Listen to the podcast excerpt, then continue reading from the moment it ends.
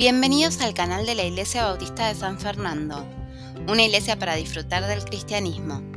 En el siguiente podcast, nuestro pastor Carlos López nos comparte una enseñanza en el libro de Efesios 4:29, Ninguna palabra corrompida. Te invitamos a escuchar y compartir esta enseñanza con tus contactos.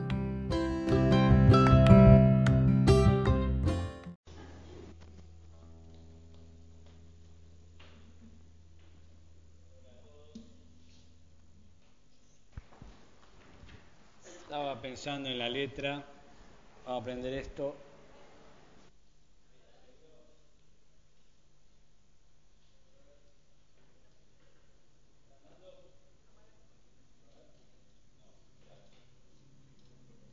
Sí, ahí está prendido.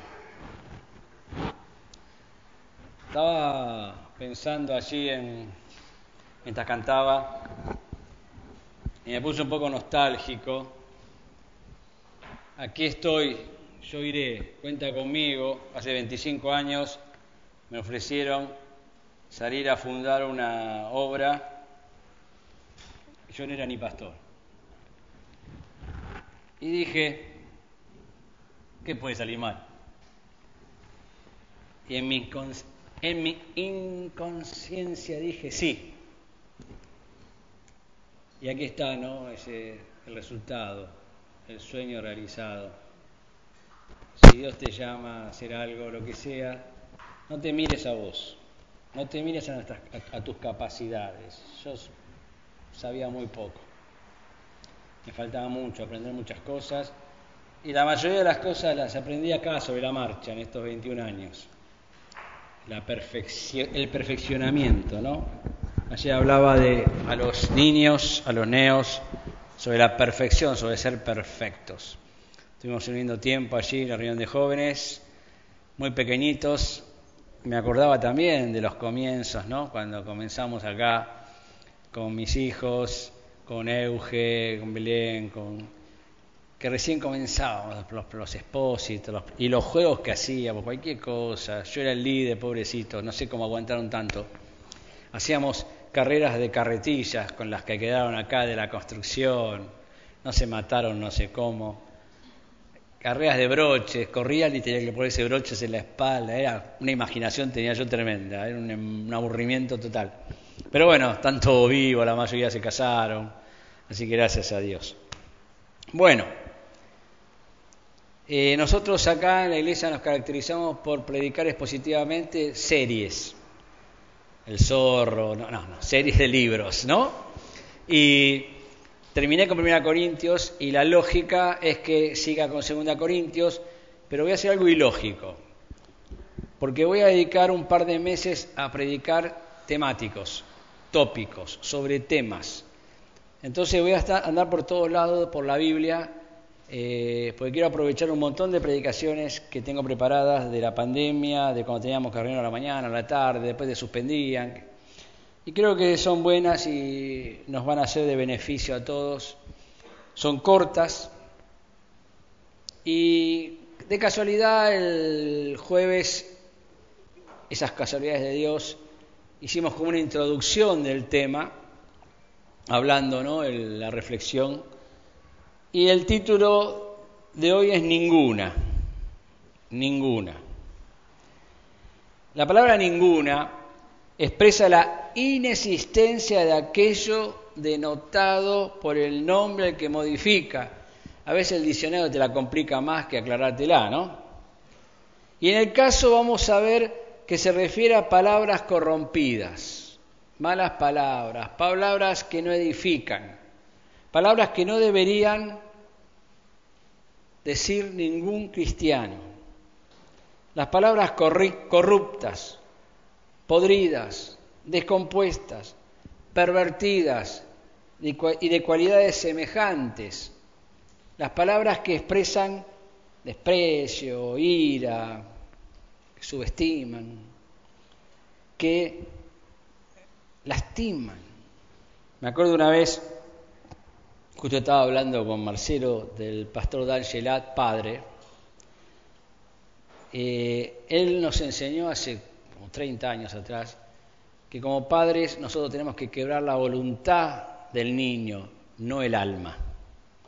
No lo, dejemos, no lo, debemos, dejar, traumado el resto de su vida por una disciplina, porque se, se transforma en un castigo. La disciplina nunca es castigo en ese aspecto de que, como decía Pancho, que castigaron a Pablo y a, a Silas, ¿no? La disciplina tiene que ser que el niño entienda que no, eso no, pero no que tenga que ir a un psicólogo después cuando sea grande. Efesios 4:29 dice, ninguna palabra corrompida salga de vuestra boca, sino la que sea buena para necesaria edificación a fin de dar gracia a los oyentes. Porque cuando hablamos, la gente nos escucha. Y las palabras son la manera en las que expresamos nuestros pensamientos. Jesús es la palabra, el logos, el pensamiento divino por el cual se ha comunicado con nosotros. Y también es como manifestamos nuestros sentimientos. Te amo. En síntesis, nuestras palabras somos nosotros mismos, lo que nos identifica. ¿eh? A veces escuchamos de alguien, ah, es un vulgar, es un grosero. Está definido por sus palabras. ¿Mm? Es un dulce, es una dulce, es... ¿eh? Por esa razón Pablo nos anima a que no permitamos que ninguna palabra dicha por nosotros hable mal de nosotros. Porque cuando le decimos a alguien algo malo, estamos diciendo algo de nosotros malo. ¿Mm? Porque si hablamos de forma corrompida, estamos mostrando un carácter corrupto. ¿Mm? El carácter es lo que somos nosotros. ¿Mm? Y siempre lo, repito y lo aclaro, el carácter no es el temperamento.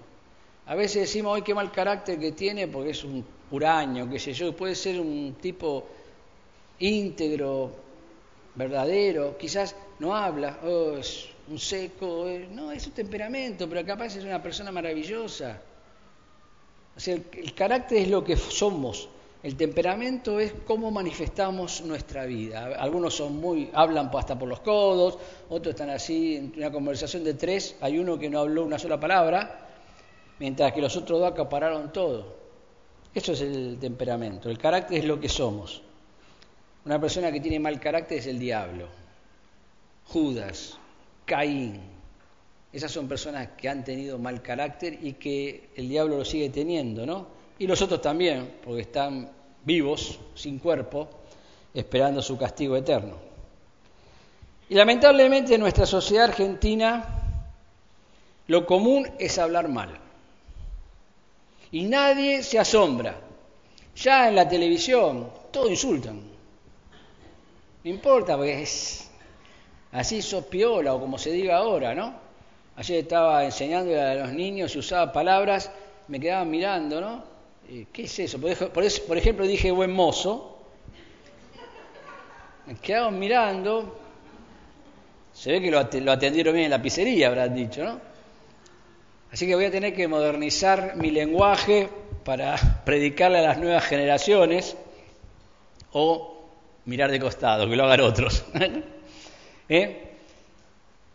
Como dije, lamentablemente en nuestra sociedad argentina lo común es hablar mal y nadie se asombra. Lo grosero se ha transformado en lo común y corriente.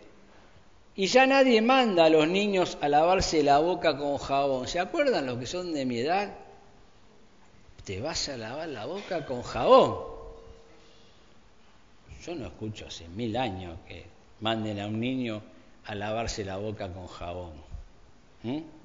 ¿Será que está muy caro el jabón? Está todo caro ahora, ¿no? Puede ser. Eh, ahora se lo festejan cuando la pronuncian. Por ejemplo, el nene de dos años empieza a, a decir malas palabras y viene, ah, mira, mira, mira el nene, a ver, repetí. y todos contentos. Porque el nene ya dice malas palabras. Ya es uno de nosotros. Ya es de la familia. Teníamos un niño acá en la escuela dominical y los maestros le decían que no dijera malas palabras, el niño preguntaba y decía, ¿y por qué si mi mamá y mi papá se la pasan diciendo esto en casa? Lamentablemente, eso es lo común. Eso es lo común. Escuchar hablar hoy a los argentinos y a los extranjeros que conviven con nosotros da asco niños, adolescentes, jóvenes, adultos y ancianos. Todos dicen malas palabras sin problema. Las connotaciones sexuales groseras están en la boca de todos. ¿Mm? Y la mayoría ni piensa antes de hablar en cómo lo tomarán sus oyentes.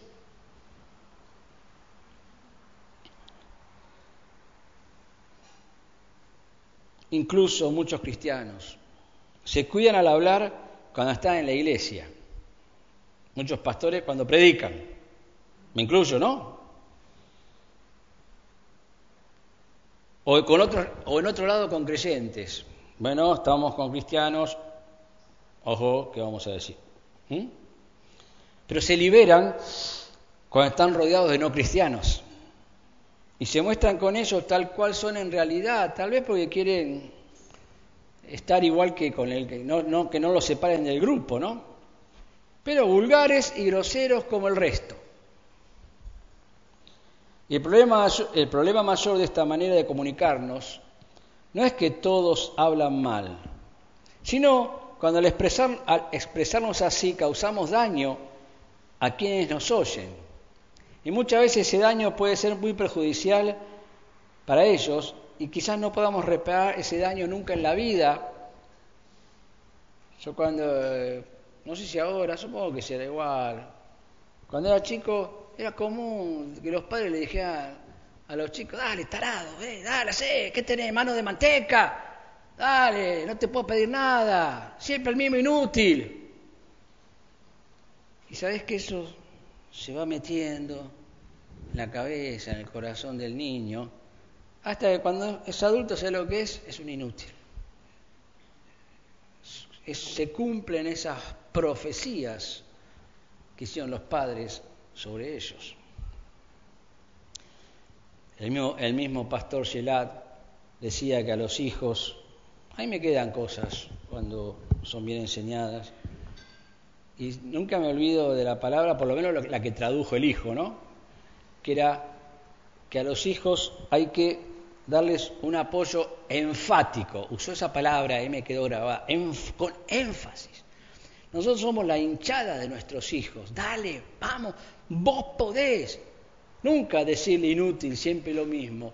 No, insistí, dale, ya te va a salir. Vamos, te ayudo, lo hacemos juntos. Y te aseguro que si haces eso, tus hijos van a triunfar en la vida. No digo que van a ser millonarios, sino que van a triunfar. Van a vivir tranquilos y en paz. Les quiero contar una historia y vuelvo a decir, es una predicación cortita esta. Espero que no se mala costumbre. Vamos a volver a las series. Yo soy como el zorro, la siguen dando, ¿viste? Tiene 40 años y por Canal 13 la podés seguir viendo. ¿eh? Les quiero contar una historia. Un joven tenía muy mal carácter. Se enojaba,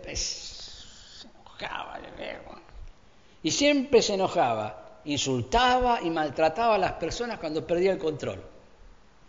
Para ayudarlo, la madre le dio una bolsa con clavos y un martillo.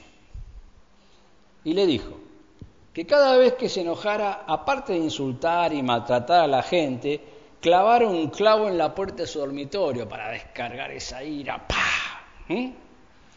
Al principio los golpes en la puerta se escuchaban seguidos, pum, pa, pum, pim, pum, pa. La gente la visita, ¿qué está pasando? Ah, el nene. Tranquilo, está todo controlado. Ni te asomes. Te clava el clavo en la frente. Pero a medida que el tiempo pasaba fueron disminuyendo. Chico iba creciendo, iría madurando. Es una historia, no es verídica. La mamá al darse cuenta le sugirió que cada día que pasase sin enojarse sacara un clavo de la puerta de los que había clavado. Al pasar el tiempo, el joven llamó a su mamá y le mostró contento la puerta sin ningún clavo. Había progresado en su vida. ¡Qué bueno! Y la mamá más contenta lo felicitó por su progreso.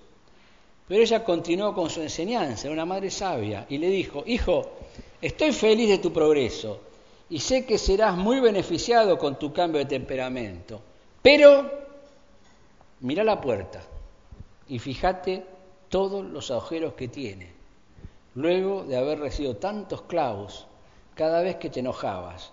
Esas marcas la han dañado y allí quedarán. Y aunque la arrepintemos, deberemos rellenar los agujeros, pero siempre estarán debajo. De la misma forma, quedarán cicatrices en las almas de las personas que has dañado. Porque aunque te arrepientas y les pidas perdón, el dolor producido no se borrará. Alguien dijo que el arrepentimiento tiene un solo defecto, y es que no puede deshacer el daño hecho. Ojalá pudiera, pero no puede. Por eso es mejor dominarnos antes de lastimar a otros, y para eso hace falta ser lleno de espíritu, dominio propio, porque aunque nos perdonen por herirlos, no quita que actuamos mal, y eso es muy triste. Tu esposa te va a perdonar, tu esposo te va a perdonar, tus hijos te van a perdonar, vos vas a perdonar, deberían por lo menos. Pero el dolor, yo recuerdo dolores de mi infancia, que ahí están. Voy a morir con ellos. Lo superé, sí, obvio que lo superé. Dios es un gran, una gran ayuda para superar cualquier cosa que hayas vivido, pero el recuerdo está ahí. Están los lindos y están los otros. Y yo recuerdo cosas malas que hice con mi familia, mis hijos, de Susana. Yo me arrepentí, pedí perdón, todo. Y yo me acuerdo, y yo quisiera que ellos no se acuerden, pero estoy seguro que sí se acuerdan. Me aman, me perdonaron. Pero así como a mí no se me borran, seguro que ellos tampoco. Y duele, duele mucho. Un refrán dice que las palabras se las lleva el viento, pero se refiere a los compromisos no cumplidos, a las palabras hirientes que lastiman a las personas, no se las lleva ni un huracán. No se las lleva. Estamos estudiando un versículo bíblico en una iglesia cristiana entre un grupo de creyentes. Entonces vamos a aplicarlo a nosotros y lo vamos a hacer en tres pasos. El primero, ninguna palabra corrompida salga de vuestra boca. Estamos viendo Efesios 4:29. Ninguna palabra corrompida. Antes les, leo un versículo que me comí en cuanto a las palabras y del viento. Proverbios 16:32 dice, mejor es el que tarda en airarse que el fuerte y el, que se enseñorea de su espíritu y el que toma una ciudad. Bien, sabemos que ninguna significa inexistencia, ninguna. ¿eh? A veces, Susana, quiero a una galletita dulce, pues ya abro, no, no hay ninguna. Y reviso todo y no hago milagros y me tengo que comer una de salvado. ¡Qué dolor! Como soy diabético, tratamos de no tener mucho dulce y a veces, viste, el cuerpo te pide dulce y vas y te, comes, te encuentras una galletita de arroz, esas que te tira contra la pared y rebota, no se rompen, viste son dañinas, es tremendas. ¿eh? ¿Mm? Bien, ninguna, no hay. Y como cristianos, nuestro lema al hablar debe ser respetar este versículo sin excepciones. Pero lamentablemente muchos no lo tienen en cuenta y son muy agresivos y maleducados. Y dañan a sus hermanos cuando expresan sus ideas sobre ellos u otros por temas tratados. Muchas veces no es una mala palabra, pero estábamos debatiéndonos en el campamento o la reunión de mujeres de programación ayer y una señora se levanta muy no, porque no dijo ninguna mala palabra, pero la maltrató a todas como si fueran unas tontas, espero que no haya pasado, ¿no? A veces se levanta una que y dice, ¿qué estás hablando de lo que yo dije ayer? ¿Eh? Pero lo he vivido en reuniones de pastores. esa agresividad de querer imponerse y tratar a los demás como si fueran unos idiotas por disentir. Por tener otra idea, que quizás esté equivocada. ¿Mm? Y en esto también debemos cuidarnos también de los malentendidos, que a veces no tenemos ninguna intención de dañar, pero nos malentienden. Por eso hay que tratar de ser muy claro cuando vamos a expresarnos. Una vez Micaela me dice, papá, ¿qué estás haciendo? hablaba solo, caminaba, y le digo, estoy ensayando porque tengo que enfrentar a un hermano hoy con un pecado que está teniendo y quiero ser lo más claro, está, tenía un guion, ¿viste? Pues, eso no es ser postaño, no, eso es ser inteligente. Para tratar de no decir nada que se pueda malentender. Y a veces prefiero mandar un WhatsApp, un mail, porque escrito está. Y te dice, no, pero vos quisiste decir, no, no, yo no quise decir, yo escribí lo que quería decir. Ahora voy a interpretar lo que quieras, pero lo que está escrito es esto. ¿Mm? Porque a veces los malentendidos crean fricciones entre, ah, rompen amistades a veces. ¿eh? Es cierto que a veces, como dije, podemos ser malentendidos, por eso necesitamos pensar bien lo que vamos a decir antes de largarlo. No, no te quise decir eso. ¿No escuchaste mucho? No, no, no es lo que quería decir. Si no es lo que querías decir, no lo decías. ¿No? Yo digo lo que quiero decir, no lo que no quiero decir. Lo que no quiero decir no sale nada de adentro mío, pues no lo quiero decir. ¿Eh? Si te dije algo, te lo quería decir. Si te insulté, te quería insultar. Perdóname, después lo charlamos, salió de lo peor de mí. Pero otro dice, no, mira, no, no, no era lo que yo quería. Y a veces lastimamos en el matrimonio a nuestros cónyuges, a nuestros hijos. No, mira, no. Si no lo quería decir, no lo decías y listo.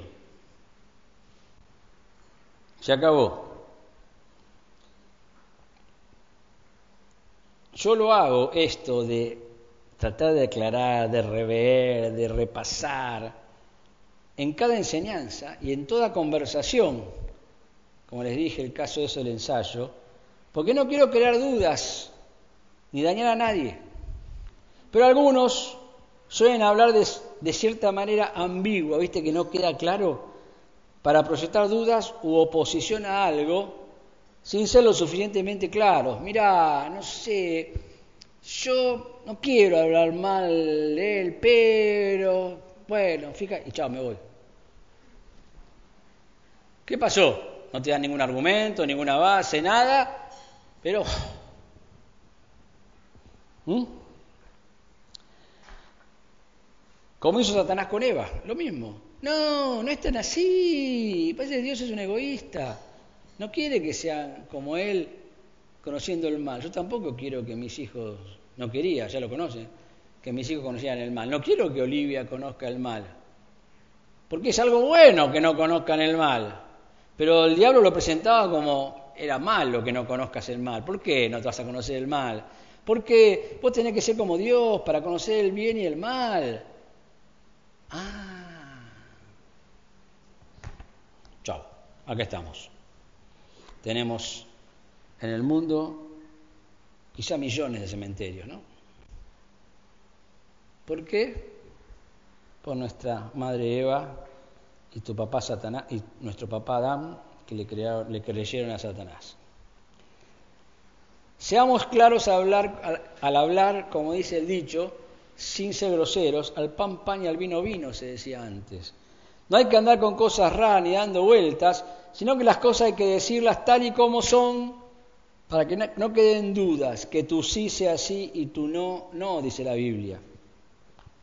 No hay excusa válida para declararnos inocentes de haber dañado a alguien por haber dicho lo que no debíamos. Somos culpables.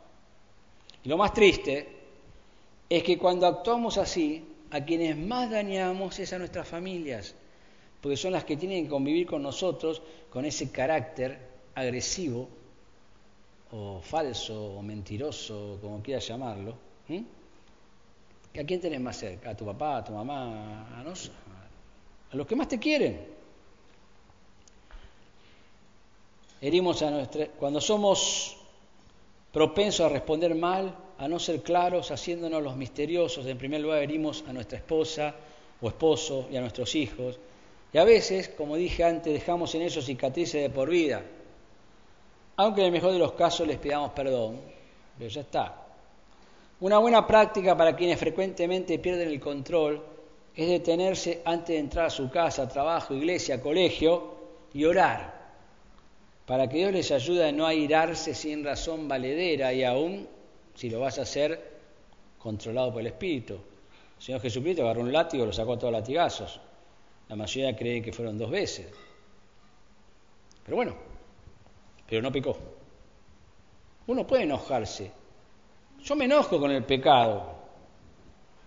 Me enojo. Me enojo con la gente que peca, pero porque es malo para ellos y quiero que lo dejen de hacer. Y cuando me tengo que enfrentarlos, me expreso vehementemente, tratando de que me entiendan que estoy preocupado por ellos. Porque yo sé dónde termina esa, esa barranquita que parece que no, no es muy pronunciada. Mira, el pecado, no, ando por acá porque si me caigo pecando me llevo hasta acá. Pero así voy pecando, voy pecando y cuando llego acá y, y me rompí una pierna o me rompí la vida, o me rompí la crisma, como decíamos antes, la nuca, y me morí. Bien, como dije, orar para que Dios nos ayude a no airarnos sin razón valedera y si la hubiera, tratar el problema con dominio propio. Yo lo he tenido que hacer, he tenido que enfrentar muchas situaciones difíciles en tantos años y orar antes. Y como dije antes, también es bueno practicar las conversaciones a solas antes de juntarnos con alguien. A mí me sirve. Quizás decir, es una pavada, está bien, lo respeto, pero a mí me sirve, porque no, no me agarra a otra cosa. Eh,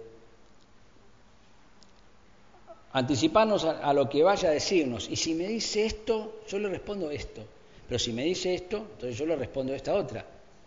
Pero si me sale por este lado, y bueno, como un técnico de fútbol, de golpe manda el, el 4 a la otra punta, porque hay uno que, está, se está volviendo loco, ¿viste? Vas acomodándote en la situación. Y por esa razón yo siempre quiero saber de qué quiere hablar la persona que me cite. Pastor, podemos así, no, pero ¿de qué quieres hablar? No, después, lo, no, no, no, decime antes qué quieres hablar. Y en lo posible mandámelo por escrito. Y no nos salimos de ese guion. Porque después te acusan de todo. ¿De qué vamos a hablar? De tal cosa. Nos concentramos en esto. Después vos ves si la persona es, más amistosa de lo que parecía o qué sé yo, bueno, te vas relajando, al menos mal.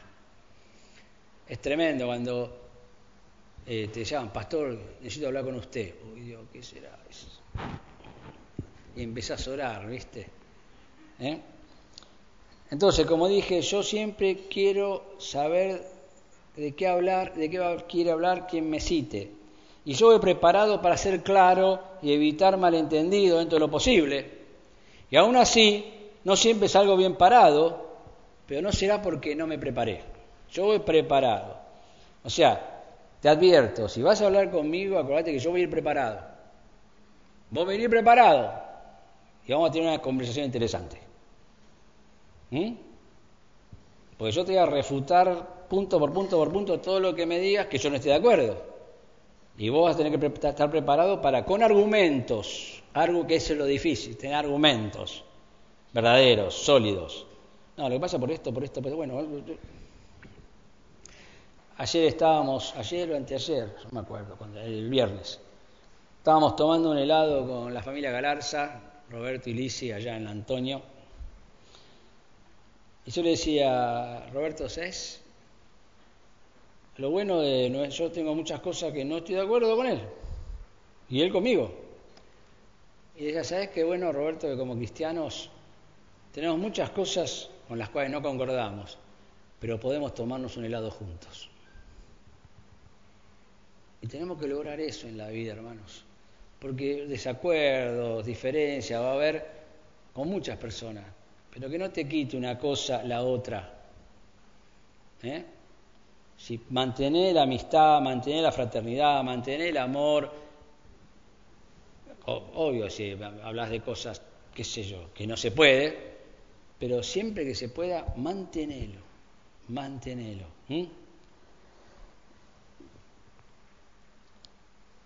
Segundo lugar, dice, sino la que sea buena para necesaria edificación, porque es necesario edificar. Necesitamos edificarnos.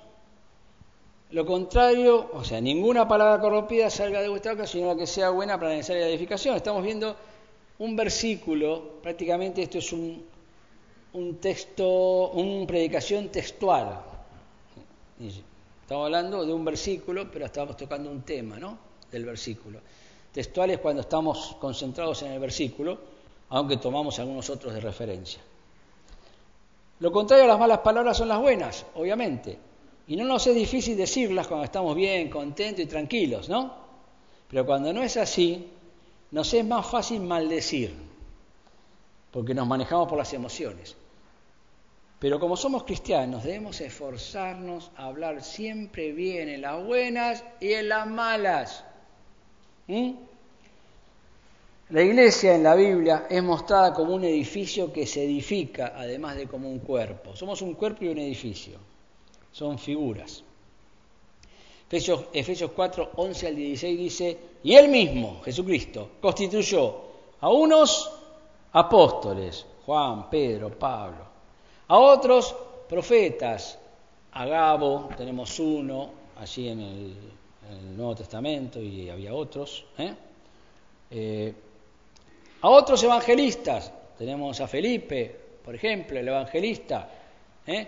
A otros pastores y maestros, los ancianos, cuando Pablo se despide de los ancianos en Éfeso, cuando Pedro le escribe a los ancianos. ¿Con qué propósito?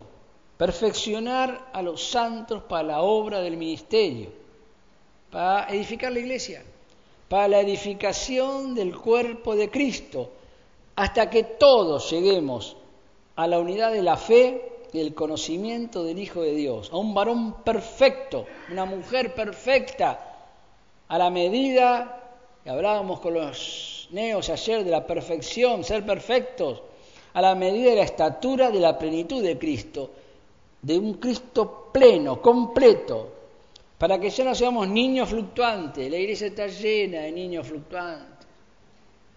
Oh, hoy voy a la iglesia bautista, mañana me voy a la pentecostal, pasado voy a las hermanos libres, y después no voy a ninguna, después miro por YouTube, no sé nada, mezclo las doctrinas, porque este pastor dice una cosa, el otro dice otra cosa.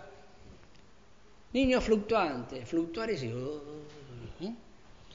no, no tenemos que ser niños fluctuantes.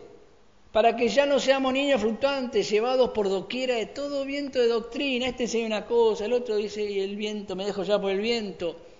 Por estratagema, estrategias de hombres que para engañar, y esto es lo, peligroso, emplean con astucia las artimañas del error, no te das cuenta, es sutil, con astucia, te introducen el error, sino, siguiendo, sino que siguiendo la verdad, acá está, el amor, crezcamos en todo, en aquel que es la cabeza, esto es Cristo, de quien todo el cuerpo, bien concertado y unido entre sí, por todas las coyunturas que se ayudan mutuamente según la actividad de cada miembro, recibe su crecimiento para ir edificándose en amor. Tendríamos que tener alguna manera, Marcelo, de mostrar, ¿cómo se llama? El backstage de todo lo que se está haciendo en el campamento. Todos los que están trabajando, se están reuniendo, mandando mail, programa de esto, decime lo otro, cuánto tiempo, qué canciones. Todo el cuerpo está trabajando. Claro, no se nota acá, pero toda la semana. Y eso lo hacen aparte de trabajar, atender a sus hijos, atender a sus cónyuges, los que están casados. ¿eh? Pero esa es la idea. Y nosotros, como pastores y maestros, estamos capacitándolos a todos y recibiendo los beneficios. Cuando están capacitados ¿eh? y crecen, y se van. Me acuerdo, creo que la película Top Gun, cuando el negro lo vuelve loco a mayonesa, o mamonesa, como dice Olivia, y que es un sargento, creo algo así, y cuando Mayo se retira como oficial, ¿no? Y viene con el trajecito blanco, para los que vieron la película, digo, ¿no? Viene con el trajecito blanco y ya tiene más cargo que el sargento, que hasta hace dos días era, porque él era un, aspirante el otro. Y viene y lo saluda y el sargento contento, orgulloso de lo que había logrado, porque si ve la película era un desastre este Mayo, Mayo, ¿eh? un desastre. Y eso es lo que apuntamos los pastores como sargentos e instructores de la Marina para formar y que todos ustedes crezcan al máximo, que nos superen en todas las áreas, porque así se va a fortalecer mucho más la iglesia que quedar limitada a la capacidad de, los pastores y después no hay más, hay un techo de vidrio, de ahí no pasás, porque si no vas a opacarme. Yo quiero lo mejor, Marcelo quiere lo mejor para toda esta iglesia. Bien concertado y unido entre sí por todas las coyunturas que se ayudan mutuamente según la actividad propia de cada miembro, recibe su crecimiento para ir edificándose en amor. Esa es la tarea. Primera de Pedro 2, 1 al 5 dice, desechando pues toda malicia, todo engaño, todo, ¿eh? Así es lo contrario a ninguna. Ninguna no hay nada. Todo es meter todo. Entonces, eh, ¿puedo tener algo de malicia? No. Hay que desecharla toda. El engaño, desecharlo todo. La hipocresía, la careteada, todo, las envidias y todas las distracciones. Desear como niños recién nacidos. ¿Viste cuando el bebé quiere comer? Anda a explicarle, esperá que mamá se está bañando, va a tomarse una hora, está haciendo un baño de espuma, ahora viene. Y así tenemos que desear, deseando la leche espiritual como niños recién nacidos, no adulterada por falsos maestros, para que por ella crezcáis para salvación, si que habéis gustado, gustado la benignidad del Señor, acercándose a Él, piedra viva, desechada ciertamente por los hombres, mas para Dios escogida y preciosa. Vosotros también, como piedras vivas, sed edificados como casa espiritual y sacerdocio santo para ofrecer sacrificios espirituales aceptables a Dios por medio de Jesucristo. Somos edificadores de nuestros hermanos y lo hacemos con hechos y con palabras que ayuden a su desarrollo y también al nuestro, a comunicarnos controlando nuestras conversaciones. Por eso cuando alguien hace algo, no malo, sino bueno, agradecele dentro de la iglesia. Eh, un maestro está teniendo a tus hijos y a veces presentan los videos, las tareas, las manualidades, andá y decir gracias por invertir todo este tiempo en mi hijo, a los que tocan, gracias por invertir en ensayar, en prepararse. Cuando veas cómo finalice el campamento y todo el desarrollo, andá a decirle a los que prepararon las competencias, los esqués, dale gracias, animalos para que el próximo año tengamos campamento, vean que se, valora lo que hago. Qué bueno. Si no parece que a nadie le importa nada, bueno, tenés que hacerlo, hacerlo y listo. ¿Mm?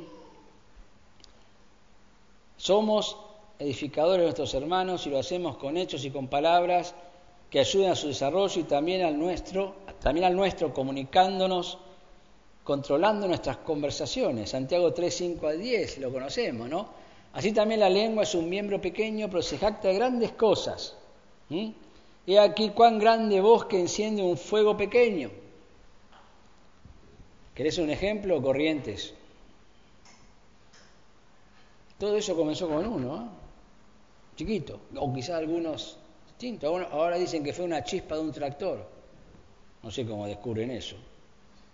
Vamos a suponer que sí, me sirve para la ilustración. Una chispa.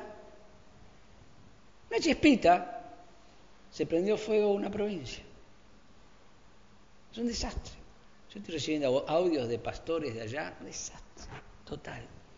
No se van a levantar malo correntino el norte de, Corrientes está todo rodeado de, de Santo Tomé, no sé.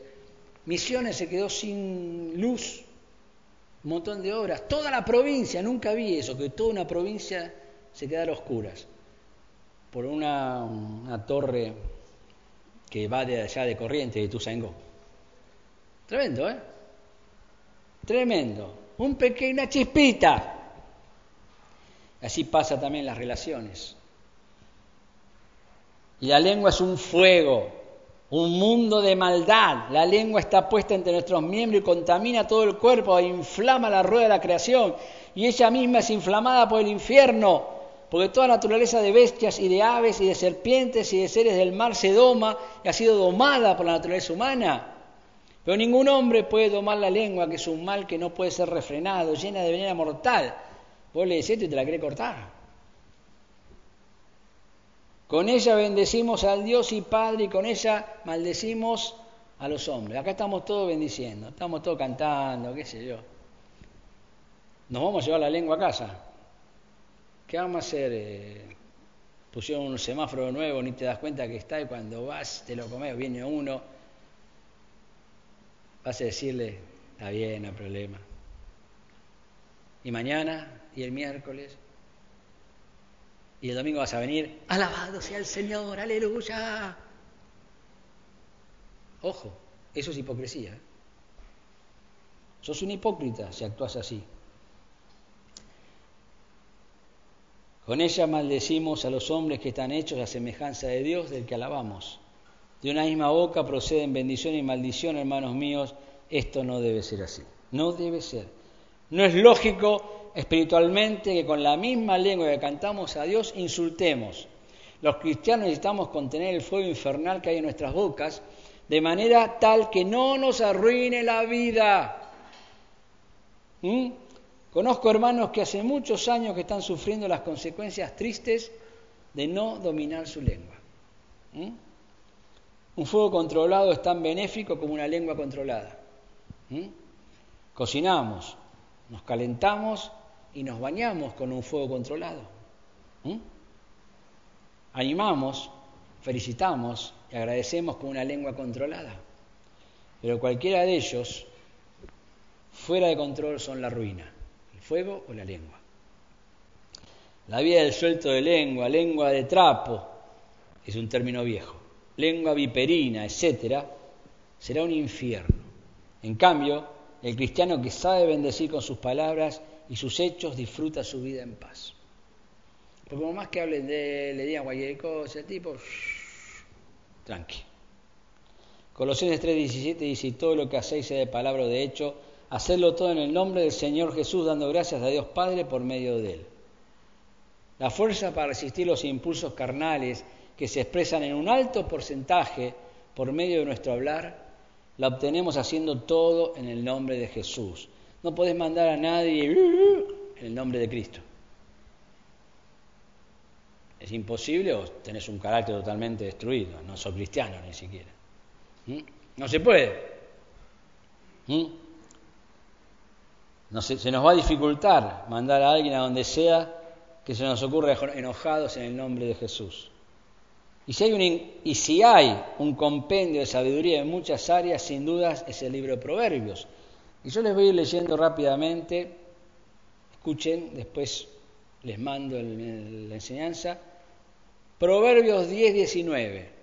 En las muchas palabras nos falta el pecado, mas el que refrena sus labios es prudente.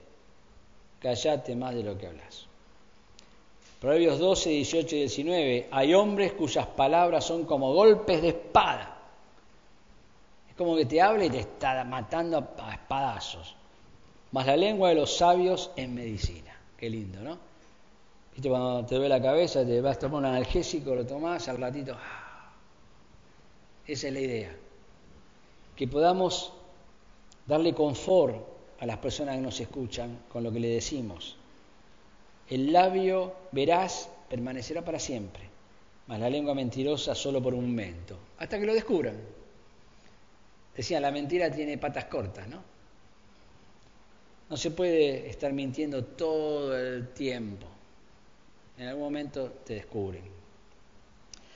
Proverbios 12, 22 y 23 y los labios mentirosos son abominación a Jehová, pero los que hacen verdad son su contentamiento. El hombre cuerdo encubre su saber, mas el corazón de los necios publica la necedad.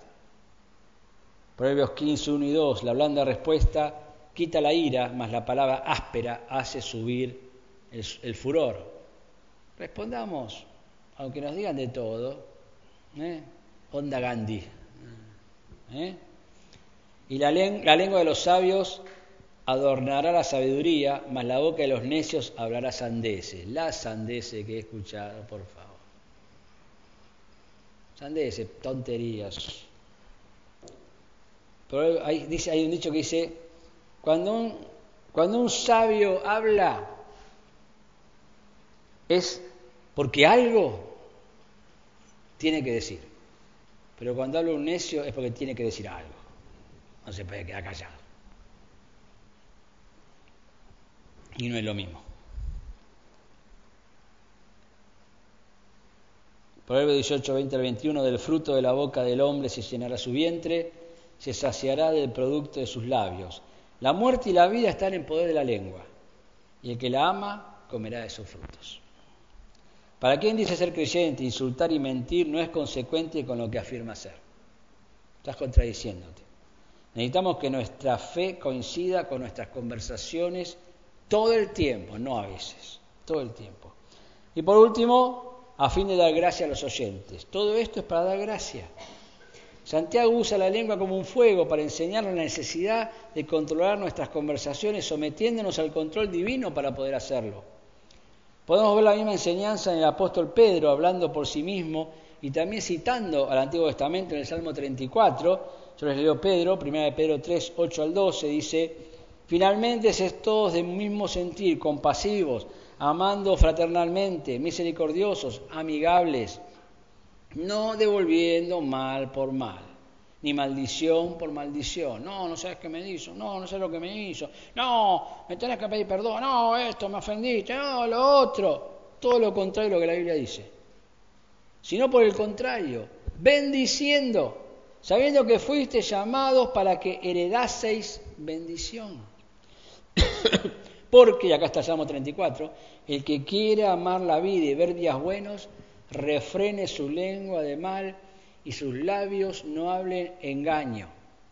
Apártese del mal y haga el bien, busque la paz y sígala, pues los ojos del Señor están sobre los justos y sus oídos atentos a sus oraciones, pero el rostro del Señor está contra aquellos que hacen el mal, contra los que hablan mal, contra los que insultan, los que maltratan. Dios está en contra. Somos cristianos, no nos dejemos dominar por la ira ni por las palabras que nos hacen pecar. Mantengamos al fuego siempre controlado de nuestro beneficio y de nuestros hermanos. Colosenses 4, 6 dice, sea vuestra palabra siempre con gracia, sazonada con sal, para que sepáis cómo debéis responder a cada uno. Hay que saber, si te vienen a atacar con una lanza, tenés que saber cómo responder. Si te vienen a regalarte una porción de torta, también. Responderles a todos bien, controlado por el Espíritu Santo, pero de formas distintas, por supuesto. Ya no, ya no ofendamos al hablar. Al contrario, que cuando una persona hable con nosotros pueda irse mejor de lo que llegó. Esa es la idea. ¿Eh? que se, vaya mejor de lo que llegó al recibir nuestro consejo, nuestro consuelo bíblicos, que diga qué bueno que fue, valió la pena. Dichos de manera amable, ¿no? Y no el mundano y el humanista que puede oír quizá de cualquier otro no creyente. Ojo, cuando pedís consejos, y si vas a un cristiano y te dice una cosa y el otro te dice otra cosa, no andes buscando a otro más para que te diga lo que vos querés escuchar Porque a veces decimos, no, yo pedí consejo, hasta que alguien me dijo, después de ocho que me dijeron que no, uno me dijo que sí, entonces hice eso. No te engañes a vos mismo. Y al serles agradables a las personas, seremos más confiables para nuestros hermanos y más creíbles para testificarles a los que no son creyentes. Les caeremos en gracia a todos y nos prestarán mayor atención por marcar una diferencia con los demás. Como conclusión, vivimos en un mundo, eh, vivimos en un mundo agresivo, violento y grosero. Si no, fíjense lo que pasa a veces por un accidente automotor, termina uno muerto. Vos decís, ¿cómo puede ser? Me tocó el espejo. Entonces por eso le pasé con la camioneta por arriba de la moto. Avenida San Martín y las vías, Vicente López. ¿Cómo me va a tocar el espejo? El tipo tenía la mujer embarazada, tuvo un abogado, estaba prófugo, se lo agarraron. ¿Mm? ¿Qué logró? La, señora va a dar a luz y va a criar a su hijita, a su hijito sola, porque el tipo va a estar 10, 15, 20 años en cana. ¿Mm? Recordemos el ejemplo de los clavos y que aunque nos perdonen, las cicatrices no se borran. ¿Sabes qué? Jesús aún lleva las marcas de los clavos en sus manos, aunque nos haya perdonado. Hermanos, que de hoy en adelante ninguna palabra corrompida salga de nuestras bocas, sino las que sean buenas para necesaria edificación a fin de dar gracia a nuestros oyentes. Acariciemos el alma de nuestros oyentes con nuestro hablar. Reparemos el daño que otros les han hecho reanimémosles la esperanza de un futuro mejor. Tengamos un hablar edificante. Mateo 12, 35 al 37, termino con esto. El hombre bueno, del buen tesoro del corazón, saca buenas cosas. Y el hombre malo, del mal tesoro, saca malas cosas. Mas yo digo que de toda palabra ociosa que hablen los hombres, de ella darán cuenta en el día del juicio. ¿eh? Mirá, Está todo anotadito. Tenemos el taquígrafo de Dios, anotando todo lo que decimos. ¿Eh? Porque por tus palabras serás justificado y por tus palabras serás condenado. Un evangelio escrito a los judíos que podemos sacar una buena aplicación para cuidarnos. Nosotros no vamos a ser condenados porque Jesús murió por nosotros, sí vamos a ser juzgados en el Tribunal de Cristo. Quiero animarte, si estás hoy acá, nos estás visitando, que si Jesús murió por vos, cargó sus pecados, en tus pecados en la cruz, aún tiene la, la marca de los clavos en su cuerpo, son las marcas del amor. Y te animo a que creas en Él como tu Salvador, que te arrepientas de tus pecados, que confíes en Él, que tengas una vida verdadera, una vida plena, con un carácter íntegro. Cambia tu manera de hablar, seas cristiano o no.